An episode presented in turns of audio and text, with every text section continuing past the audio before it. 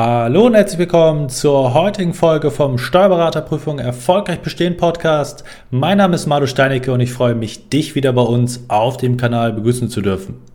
Heute haben wir für euch im Podcast eine besonders hörenswerte Tonspur eines unserer YouTube-Videos vorbereitet. Viel Spaß dabei! Hallo und herzlich willkommen zum heutigen YouTube-Video. Heute mit der Frage, wie wichtig ist eigentlich meine Vorbildung in der Vorbereitung auf das Steuerberaterexamen, respektive natürlich für den Examenserfolg. Da wollen wir uns heute mal zwei konträre Standpunkte anschauen, beziehungsweise Gedanken, die viele Prüflinge haben. Die einen lassen sich eher zu dem einen Pol zuordnen, die anderen eher zum anderen. Schauen wir uns mal an, welche beiden Gedanken oder Fragen, die dahinter stehen, ich konkret meine respektive hier schon vorbereitet habe. Die erste Frage bzw. der Gedanke, den sich viele stellen, ist, bin ich limitierter, weil ich zum Beispiel XY bin. Das heißt, was setzen wir dort ein? Häufig sind es gerade zum Beispiel Steuerfachangestellte oder Bilanzbuchhalter vielleicht, die der Meinung sind, den Gedanken haben, weil ich in Anführungszeichen so häufig die Aussage nur das bin oder jenes bin, dass meine Chancen deutlich limitierter wären, um das Examen erfolgreich zu meistern.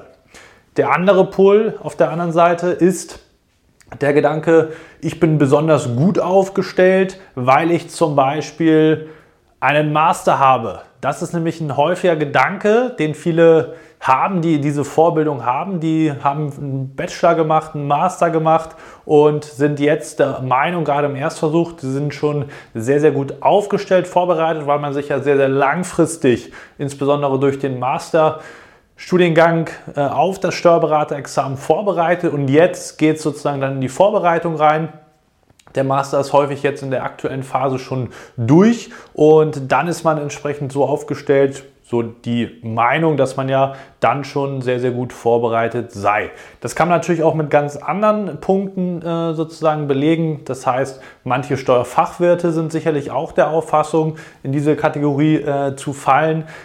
Ich muss aber ganz klar sagen, und zwar ganz deutlich, sofern du kein Diplom-Finanzwirt bist, kannst du diese Aussage nicht konkret mit Ja beantworten, zumindest nicht pauschal.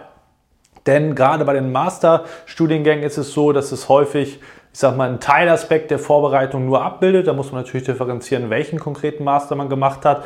Dieses Gap, die Diskrepanz aber noch deutlich größer ist zu dieser Steuerberaterprüfung und man das häufig im Erstversuch auch so ein Stück weit unterschätzt.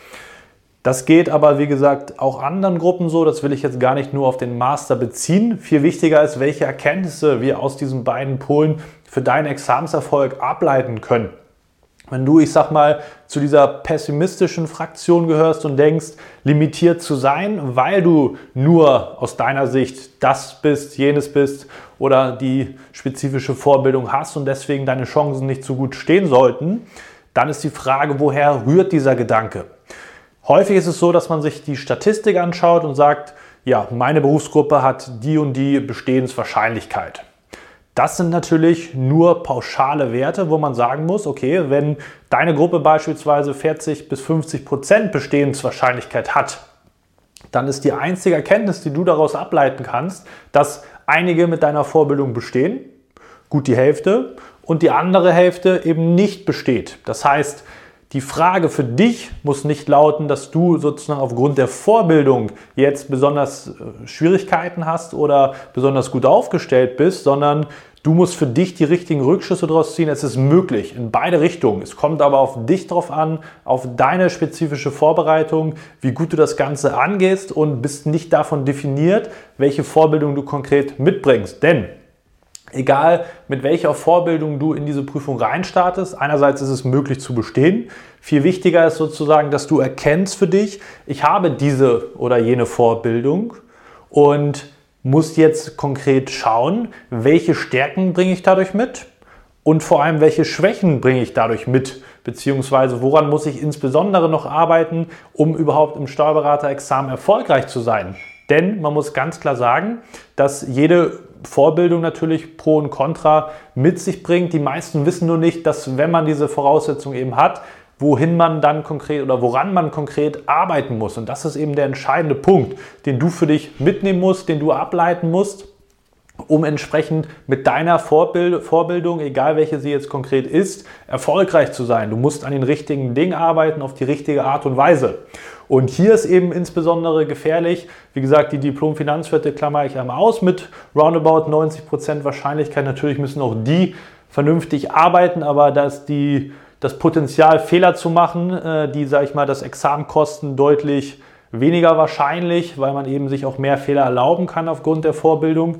Aber bei ganz, ganz vielen anderen Gruppen, sei es jetzt der Master, sei es ein Bachelorabschluss oder auch die Steuerfachwirte, die haben eine gewisse Vorbildung. Ne? Das mag auch gut sein, aber du bist jetzt nicht besonders gut aufgestellt, denn auch in deiner Gruppe, selbst wenn die prozentuale Wahrscheinlichkeit anhand der Vergangenheitswerte von der großen Gruppe vielleicht etwas höher sein mögen als jetzt bei einem anderen Fall der Vorbildung, heißt das eben für dich persönlich rein gar nichts. Das heißt, du musst schauen, dass du vernünftig arbeitest, dass du erkennst, was sind die Probleme, mit denen ich mich sozusagen in den nächsten Monaten beschäftigen muss, die ich angehen muss, wo ich eine Strategie entwickeln muss, die auf mich persönlich zugeschnitten ist, um meine persönliche Situation zum Vorteil zu nutzen, meine Vorbildung und insbesondere die Schwachstellen entsprechend auch ausmerzen zu können. Und das ist eben der eine Pol, der andere Pol. Wenn du dazwischen stehst, dann gilt für dich natürlich das Gleiche. Du musst an den entsprechenden Stellschrauben drehen, um erfolgreich zu sein. Das Ergebnis hängt aber nicht davon ab, welche Vorbildung du mitbringst, sondern was du in deiner spezifischen Examsvorbereitung konkret anstellst, wie du die Zeit nutzt, wie gut du wärst, um dann im Oktober eines jeden Jahres entsprechend die Prüfung auch zu bestehen. Das sind die beiden Punkte. Wenn du sagst in deiner Vorbereitung, ich habe das Problem, eher in die Kategorie zu fallen oder vielleicht so ein Stück weit zu überheblich zu sein, bei beiden Varianten können wir dir super weiterhelfen, dass du dich auf die richtigen Punkte konzentrieren kannst. Dann bewerb dich gerne auf ein kostenloses Beratungsgespräch bei uns bei der ESH Examsvorbereitung. Den Link dazu findest du unter dem Video. Und ansonsten freuen wir uns, dass du wieder bis zum Ende mit dabei gewesen bist. Wir sehen uns im nächsten Video hoffentlich wieder. Bis dahin, dein Malo.